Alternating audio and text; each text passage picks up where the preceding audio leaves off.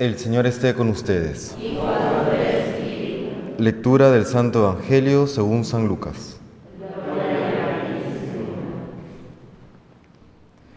En aquel tiempo dijeron a Jesús los fariseos y los escribas, los discípulos de Juan ayunan a menudo y oran, y los de los fariseos también. En cambio, los tuyos a comer y a beber. Jesús les contestó, ¿Queréis que ayunen los amigos del novio mientras el novio está con ellos? Llegará el día en que se lo lleven y entonces ayunarán. Y añadió esta parábola. Nadie recorta una pieza de un manto nuevo para ponérsela a un manto viejo, porque se estropea el nuevo y la pieza no le pega al viejo. Nadie echa vino nuevo en odres viejos, porque el vino nuevo revienta los odres, se derrama y los odres se estropean. A vino nuevo, odres nuevos. Nadie que cate viño añejo quiere de nuevo, pues dirá, está bueno el añejo. Palabra del Señor.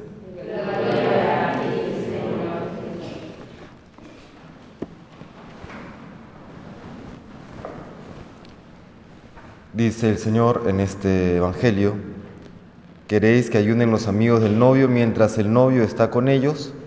Esto expresa pues que quienes comparten eh, su vida con el novio, digamos, el motivo de alegría siempre tiene que manifestarse está en, la, en el propio estilo de vida, en, en las acciones cotidianas.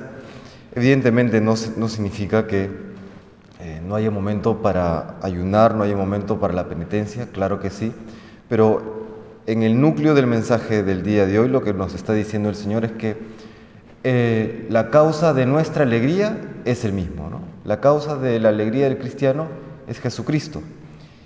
Y podríamos plantearnos la siguiente pregunta. ¿Estamos viviendo eh, esa dimensión de la alegría pascual, que no solamente se vive en Pascua, sino siempre? ¿no? Vivimos la alegría pascual en nuestras vidas, ¿no? Eh, vivimos con la alegría de saber que el Señor siempre está con nosotros, haciendo un paralelo en los matrimonios y suele llamarme mucho la atención, por ejemplo, matrimonios relativamente jóvenes, eh, con pocos años de casados, a veces meses, que tras este corto tiempo eh, de haberlos conocido, por ejemplo, de novios y que iban de arriba abajo juntos siempre y disfrutaban su presencia, la presencia mutua, de pronto comienzan las peleas, de pronto se dejan de hablar, de pronto ya no se aguantan, ¿no? ¿Y qué ha pasado? Siguen siendo las mismas personas en principio.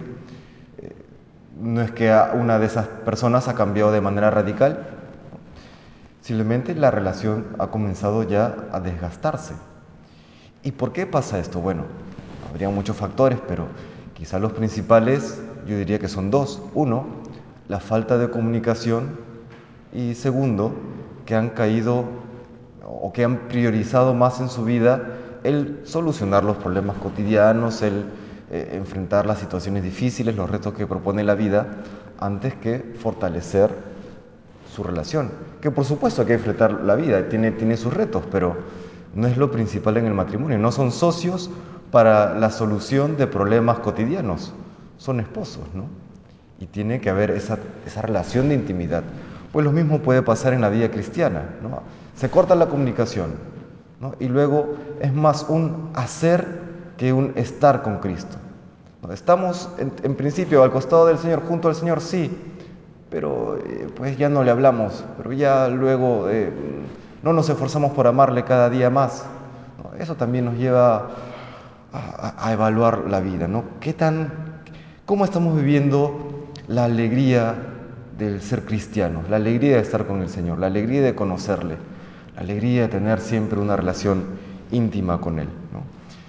Si vemos que eh, estamos cayendo en cierto tedio en la vida cristiana, en la vida de oración, en la vida de virtud, eh, no es un problema del Señor, no es un problema de la rutina, porque la vida tiene mucho de rutina es un problema que esa relación que sostiene toda la actividad de la vida cristiana comienza luego a desgastarse, por falta de eso, de, una, de, un trato íntimo con el Señor.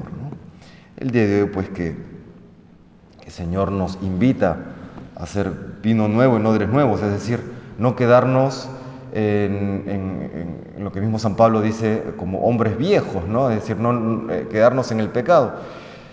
Hoy que el Señor nos invita a hacer vino nuevo en odres nuevos, pues le pedimos que esa renovación de la vida se dé constantemente a través de las prácticas de la vida cristiana, para que así podamos siempre vivir la alegría de vivir junto al Señor.